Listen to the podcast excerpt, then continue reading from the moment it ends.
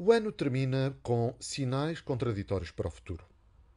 Por um lado, Portugal continua dormente a assistir ao poço escatológico sem fundo do vazio moral e ético de António Costa e dos seus ajudantes.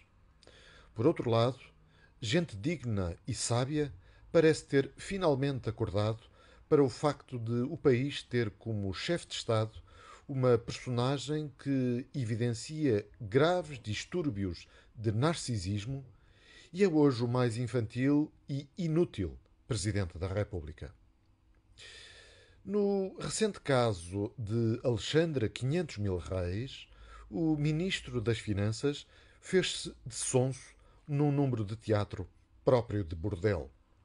A agora ex-secretária de Estado do Tesouro é amiga próxima da mulher de Fernando Medina e esta era, na altura da decisão de atribuição da polémica indemnização, diretora jurídica da TAP. Ou seja, Medina dorme, literalmente, na mesma cama de quem não poderia deixar de estar a par de todos os pormenores deste caso. Mas o ministro quer nos fazer crer que não sabia de nada. E nem na saída de Alexandre 500 mil reis do governo Medina foi homem suficiente para, em vez de solicitar à senhora que apresentasse o seu pedido de demissão, pura e simplesmente exonerasse a secretária de Estado. Alexandra 500 mil reis foi nomeada por Pedro Nuno Santos e Fernando Medina para tutelar a TAP, sabendo ambos que estava incompatibilizada com a sua anterior chefe na empresa. Mas os ministros tentam passar a imagem de que foram apanhados de surpresa com tudo isto. Já o escritório de advogados do irmão de Marcelo esteve diretamente envolvido na negociação das condições de saída da TAP, ao abrigo do qual foi executado um acordo de confidencialidade entre as partes.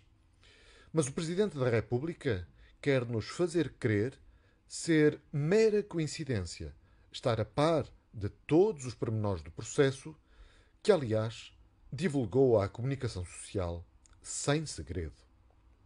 Ou seja, como em qualquer regime moribundo e putrefacto, safam-se os dirigentes políticos e verdadeiros responsáveis pela bandalheira e saque do país e sacrifica-se a engenheira de penteado bizarro para proteger a imagem do chefe do governo.